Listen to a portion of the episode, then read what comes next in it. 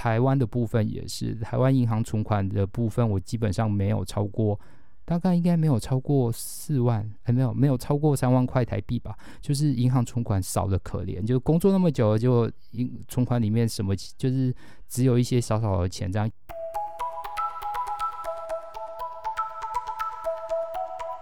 Hello，各位朋友，大家好，欢迎收听大叔陪你聊。这是一个讨论与分享时下议题，不管是教育、工作、生活、感情等等的问题，或者是议题都可以聊哦。这是一个开放的讨论空间，欢迎有兴趣的朋友一起收听跟加入讨论哦。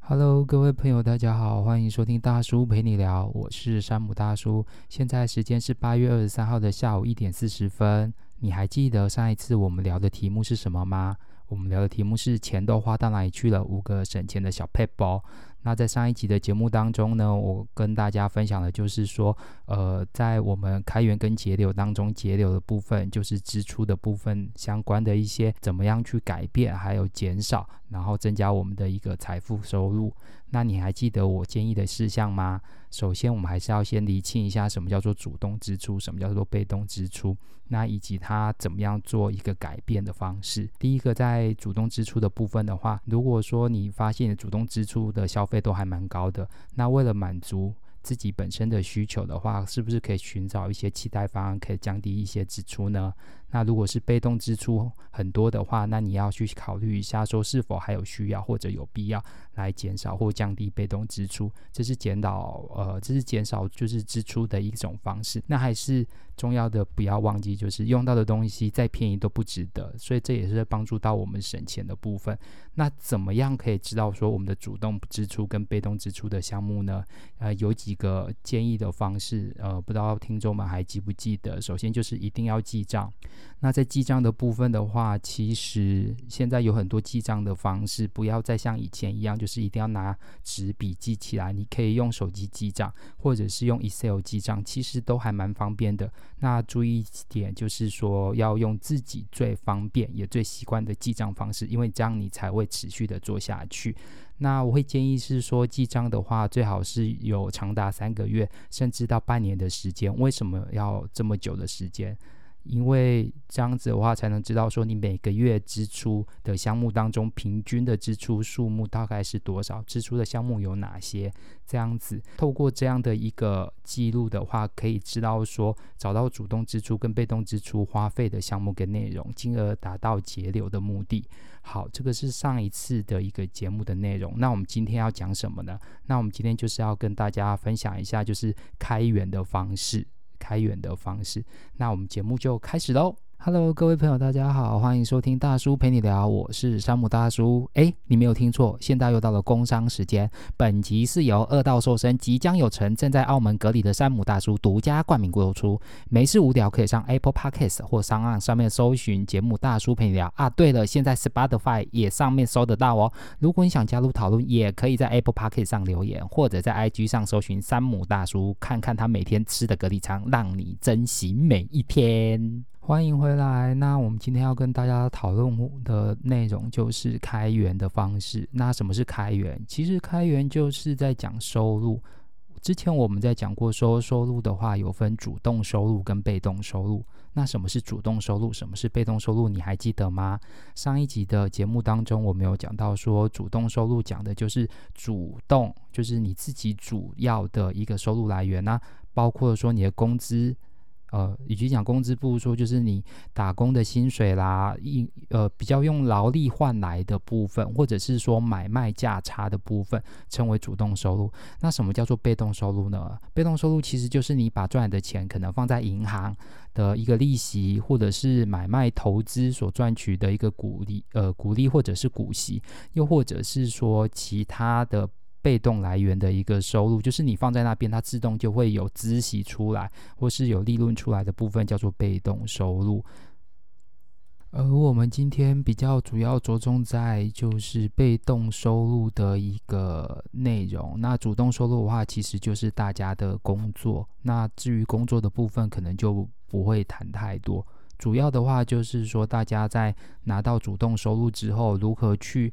呃，比较能够合理，或者是说比较能够去创造更多的被动收入，来让自己的财富增加，这是今天的主要一个内容。因此，就是在一开始，或者是说今天的主轴的部分的话，主要会先聊一聊我自己就是被动收入的一个部分，包括说，呃，我从今年开始如何就是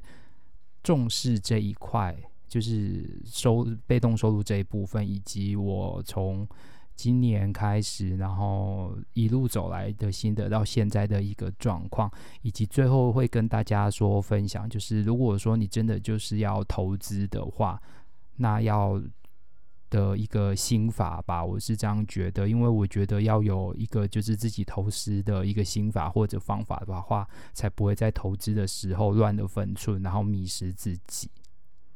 我们其实都知道一句话，就是你不理财，财不理你。但是从来都没有人告诉我们说，我们几岁才要开始理财，或者是说理财的时候应该要注意哪些事情。那这个也是我今年才开始正视的一个问题。其实我的一个过程跟大家相比，就是不太一样。我跟我同年纪的朋友，可能就在念完大学的时候就已经开始出来工作了。但是我是念到了博士之后毕业才开始工作。整整相比就是玩了十年的时间，在这十年的过程当中，其实他们就是努力的生活，努力的赚钱。那现在大部分都是已经，就是有的可能自己就是开业当老板，又或者是说就是公司里的中高阶主管，那每个月的薪水就是都还蛮高的，那也有一定的存款的。那相对我而言，其实我工作的年就是。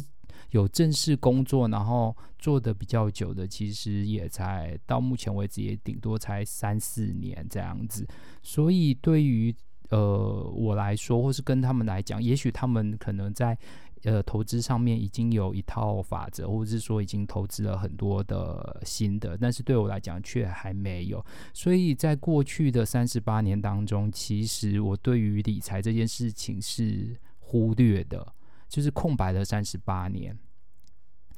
呃，这也不能怪别人，因为我觉得理财部分这个东西其实是应该是要自己去正视的，而不是别人来教你。所以在过去的三十八年当中，我都是一个空白，对于在理财跟投资的部分。那是到了今年开始来正视自己，是因为说钱存在银行里面好像都没有再增加，然后。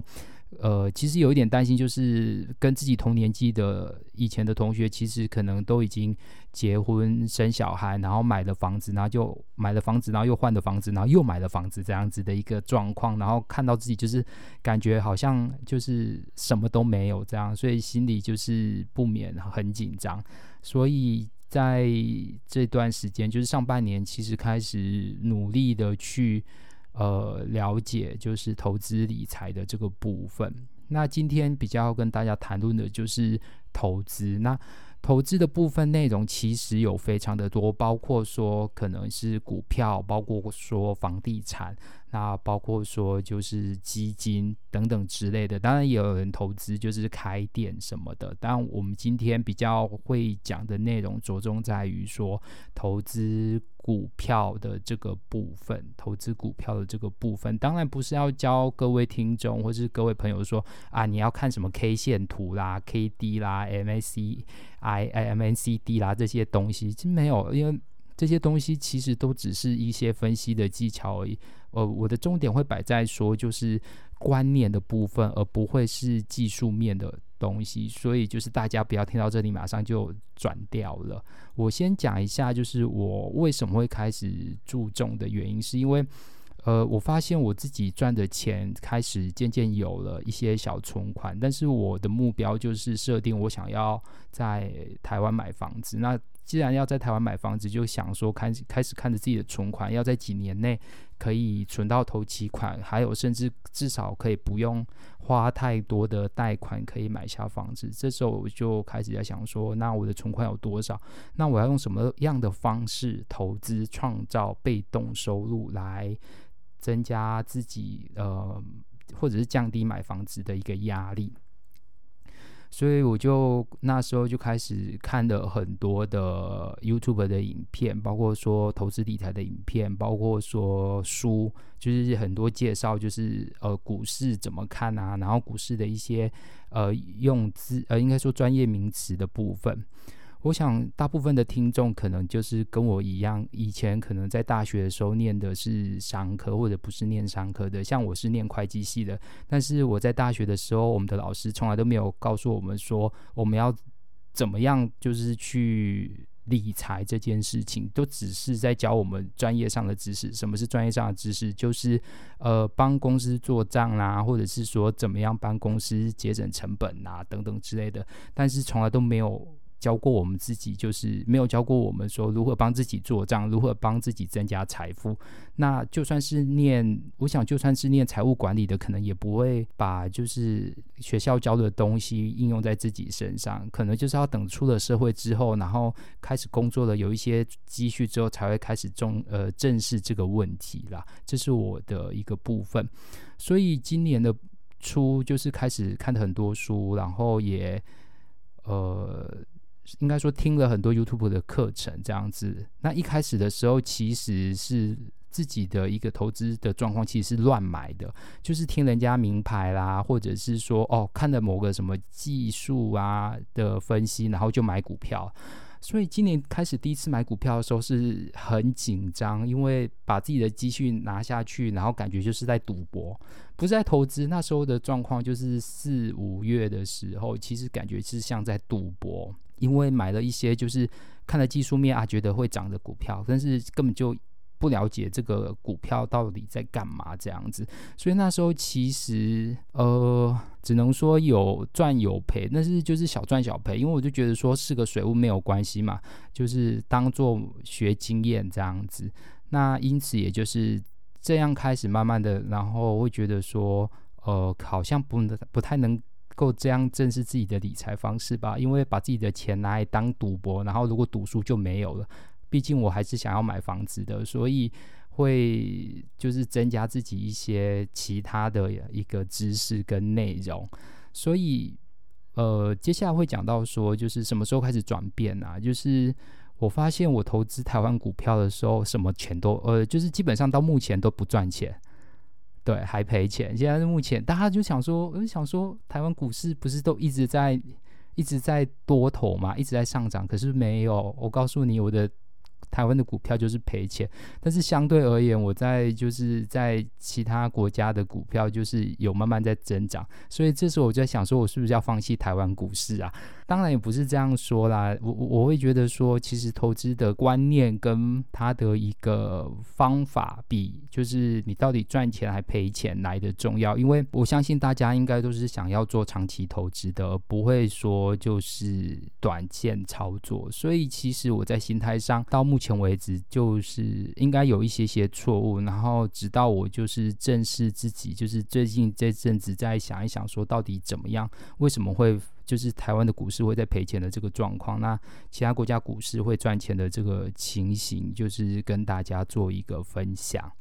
事情是这样子的哦，就是其实工作三年。多了，然后才开始自己有一点自己的积蓄，不过钱都是放在银行里面，然后就是想说存款利息这样子。那每年这样存款利息就一点点一点点，但会觉得说就是财富上的累积，感觉好像比不上。就是花钱的速度，就是我花钱的速度比财富累积来得快。那我就在想说，就是要存钱买房子，然后也想说自己的能力负荷，最至少也要在可能工作两年到三年存好头期款，那也不会买到太贵的房子。所以就在想说，那要怎么样在两三年之间达到这个目的？所以我才说，在今年开始才会注重了我自己的一个投资理财的一个知识吧，跟实践。那过去三十八年，其实都是把钱大部分存在银行里，没有放在任何的股市啦，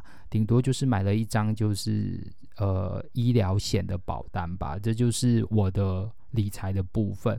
那开始正视了自己想要买房子的这个目标之后，我就开始规划说：哦，那我现在的薪水有多少？那怎么样去创造被动的收入来源。除了主动收入之外，那我如何去创造被动收入来源？那在那个时间点，其实我就在讲说如何开源跟节流。先不想开源好了，因为开源其实就是主要的。工作收入跟被都被动收入嘛，那被动收入我们等下来讲。那那时候的节流，其实我就开始在消费上做了一些改变，包括说我开始记账，然后了解自己每个月的呃在交通啦，或者是说在吃饭上面，或者是说在可能买衣服、买书等等之类的，或者是说自己买的就是。呃，相关的保健用品上面的一个花费之后，我开始做了一些调整。那也是这样的方式让我知道说，原来我每个月只要消费多少钱就好，因为剩下的钱其实都是可以拿来做运用。那这个运用的话，开始了就是。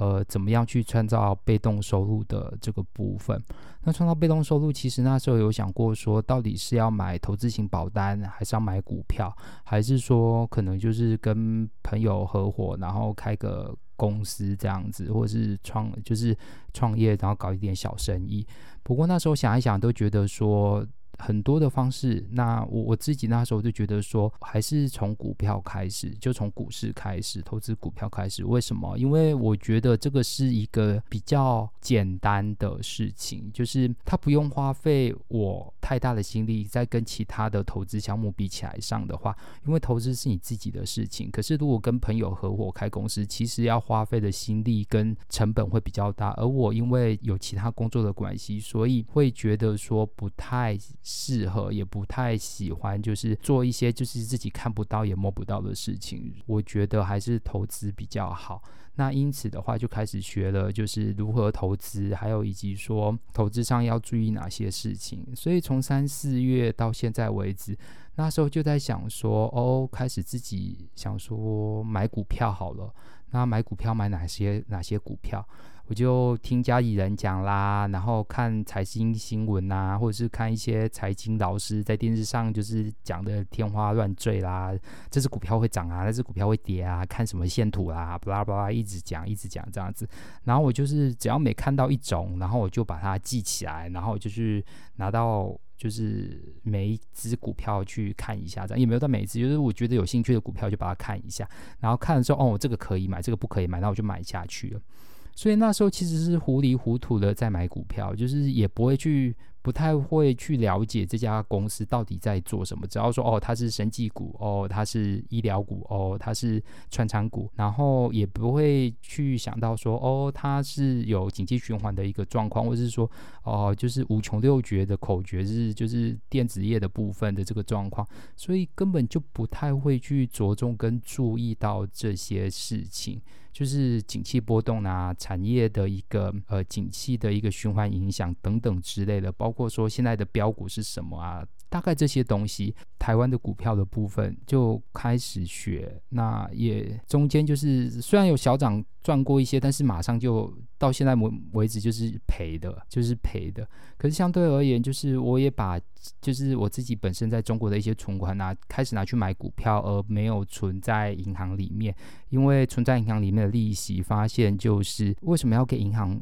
赚钱这样子？我如果拿来自己赚钱有多好？所以那时候改变了一些想法，存在银行的利息可能在现目前在中国银行的存款利息可能现在还有在两呃定存的部分可能有三。百分之三到百分之四的一个定存收入，然后如果是活储的话，可能现在已经降到了连百分之一，可能甚至有的是百分之一都不到。可是如果你拿来买股票的话，就是拿来投资啦。我们说买股票，就是拿来投资的话，其实它的报酬率是你可以自己扛掌控的。那这时候我自己就比较有兴趣了，因为如果自己报酬率可以自己掌控，那我自己可以好好操作的话，那我赚的一定就是会比银行还要多。那是不是我的想法，所以我就把。呃，我自己在中国银行里面的钱，大部分的钱全部也没有到全部啦，就百分之九十的钱，九十到九十五的钱全部投入了股市当中。台湾的部分也是，台湾银行存款的部分，我基本上没有超过。大概应该没有超过四万，还、没有没有超过三万块台币吧。就是银行存款少得可怜，就工作那么久了，就银存款里面什么就是只有一些少少的钱，这样全部都丢到了股票或者是在保险当中。那我我会觉得说，保险或者是投资都是投资股票当中，因为我觉得说钱放在银行给银行去赚钱，那倒不如买股票成为他的股东，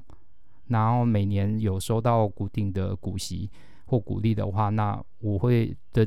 报酬也比存在银行来得好，那我为什么不做这件事情？所以就把大概的钱拿出来。那额外的部分的话，也开始学习了投资美国股市，就是美国股票。因为我在想说，我们其实生活上大部分的日常用品，包括说我用的手机跟平板，全部都是美国的。那我为什么？为什么不去买美国的股票等等之类的？所以那时候我也逐渐的开始就是学习美国股票的一个投资状况，还有就是一些就是美国公司。相对而言，我觉得美国公司呃美国股市反而是比较。就是容易清楚跟明白，还有就是比较平易近人的，这是我到目前的一个状况。那也就这样，经过几个月的跌跌撞撞啦，还有看了比较多的书，还有影片之后，跟大家分享一下我目呃，我觉得一些就是可能算是说资产配置，或者是说呃，在投资的过程当中要。有怎么样的一个心态，或者是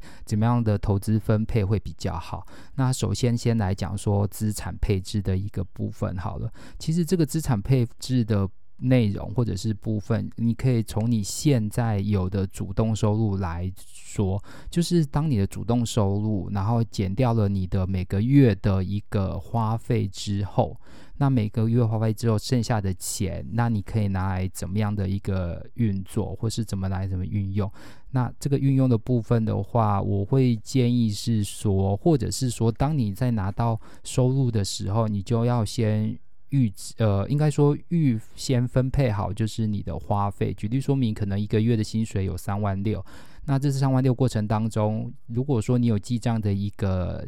基础，或者是说你大概知道说你每个月花在吃饭的钱有多少，然后可能交通费有多少，电话费啊、网路费啦，甚至是说陪男女朋友的钱，就是该花的钱都扣掉之后，假设说三万六，可能扣完之后，包括说我们房租扣完之后，可能剩下呃一万六的话，假设剩下一万六，那这一万六的话要怎么样来创造你的收入？所以这时候就要想一想，创造这个收入的来源，其实。其实非常多种的一个投资方式。那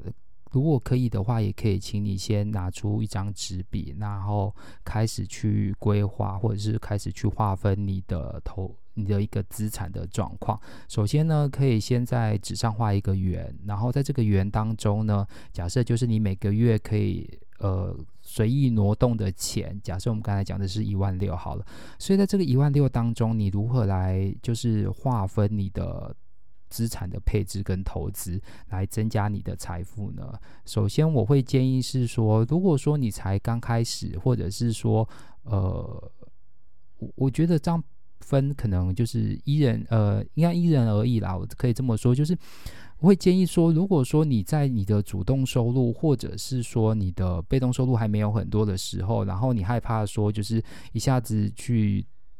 投资一些可能比较高风险的的资产的话，会建议是说将你的可以可用的钱，然后投入到就是保本，然后稳定呃稳定发放，就是稳定有利息收入的资产，然后。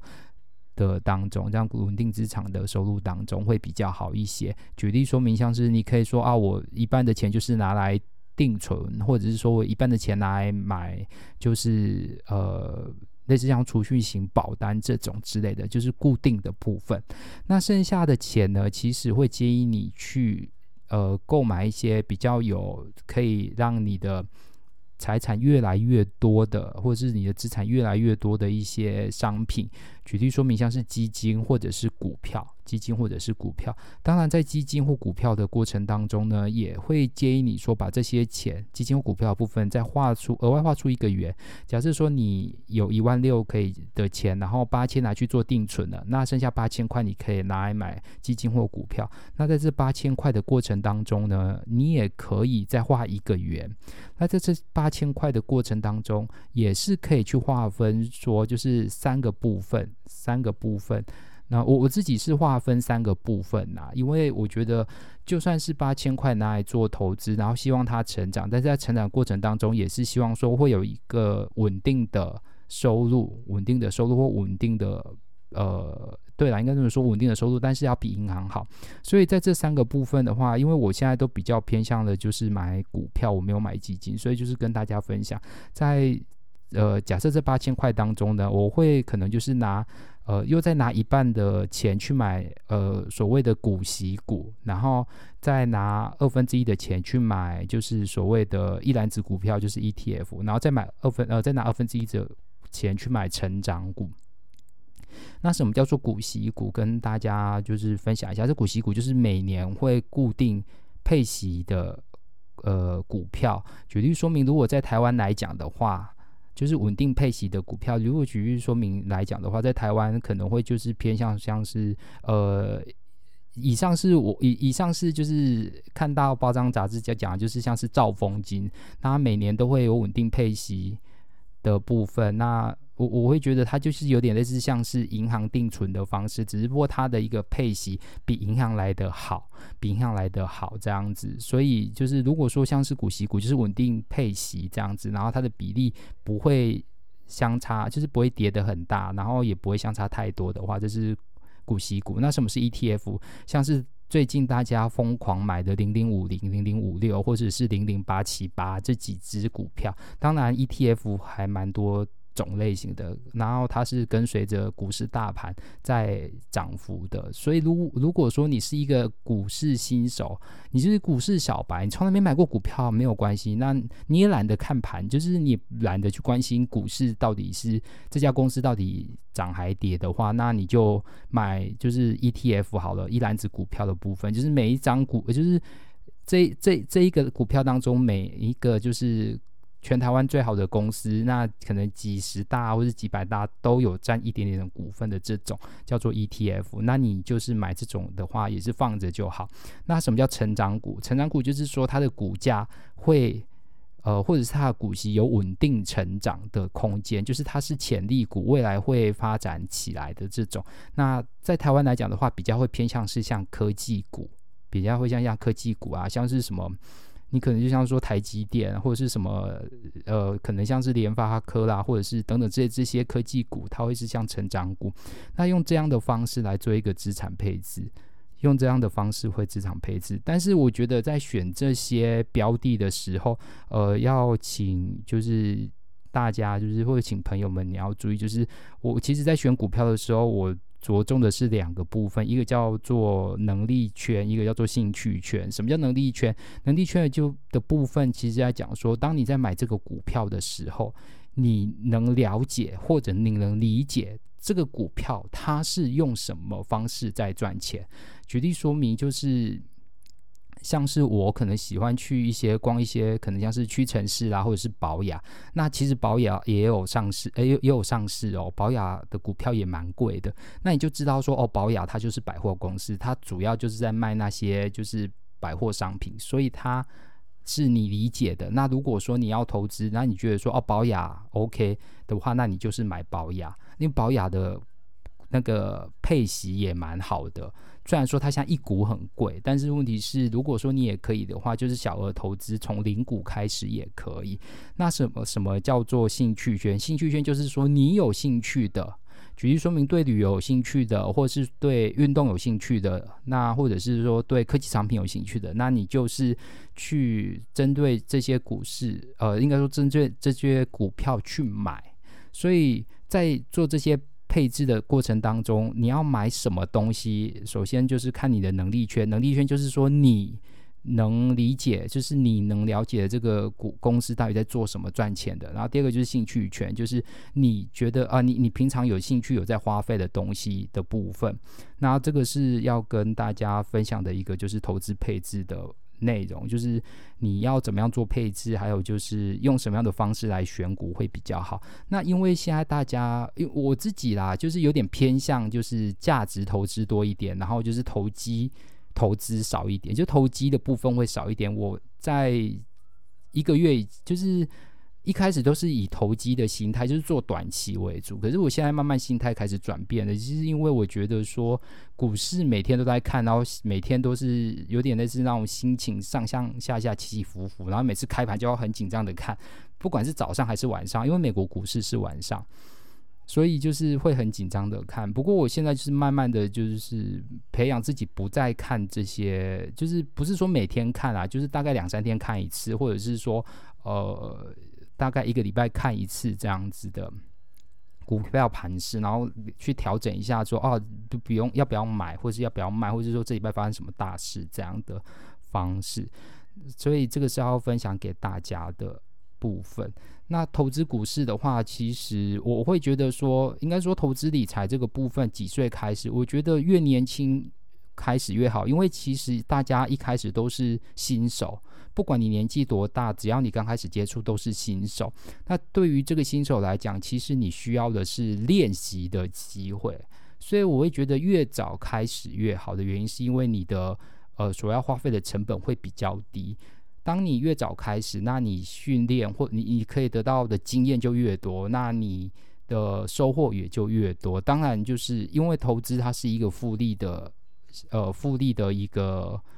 应该说复利的一个观念，所以就是你越越早开始投资自己，或是越早开始投资到自己的资产上面的话，它的内它的装呃，应该说它的内容，或是说它的收入也就会越来越多啦，也就会越来越多。那所以最后是要跟大家讲的话，就是几个理财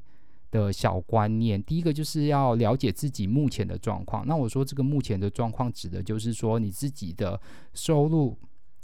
跟支出的部分。你的收入有哪些？你的支出有哪些？那你的支出当中有哪些是固定的项目？然后每个月大概花多少？然后被动支出的项目有哪些？那怎么样去减少？就是用转换的方式去转换，呃，主动的支出降低，然后怎么样的方式去减少被动支出？就是在考虑需不需要的状况之下去降低或者是减少被动支出。然后主动收入的部分，就是除了这份工作之外，还有什么样的方式可以去创造主动收入？那如果主动收入很难创造的话，那就是要想办法说如何增加自己的被动收入。那被动收入就是投资自己那有兴趣的东西上面，看你是投资房地产也可以，或者是说投资股票也可以，或者是说投资其他的东西都可以。但是在投资之前，你第二件事情要想的是建立自己清楚的财务目标。你投资这个东西主要的目标是做什么？然后包括说你在投资的过程当中，你的游戏规则，你的呃，规范你自己规范，你能不能守得住？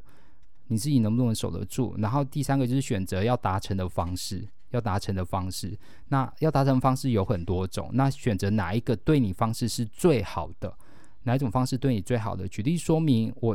清楚知道我财务的目标就是我要买房子，那选择要买达到买房子的这个钱。有很多种方式，那哪一种方式比较好？就是第四点，评估理财方式的好坏。就是哪一种方式虽然可能它达到的速度比较快，但是问题是它可能跟你的个性就不符。举例说明，有的人可能就是很可能很保守，然后可能会个性一天比较紧张。他今天如果买股票的时候，整天那边提心吊胆，那我会建议他说，呃，可能建议那就不要买股票，或换。其他种方式投资来讲，也许会比较好。有人可能转账的房地产也 OK 啊，我我觉得这都可以。不过重点就是不要让自己的钱就是都、是盈盈的放在了银行里面，然后就只为了赚那一点点利息，然后没有让它活用起来，其实就是一潭死水。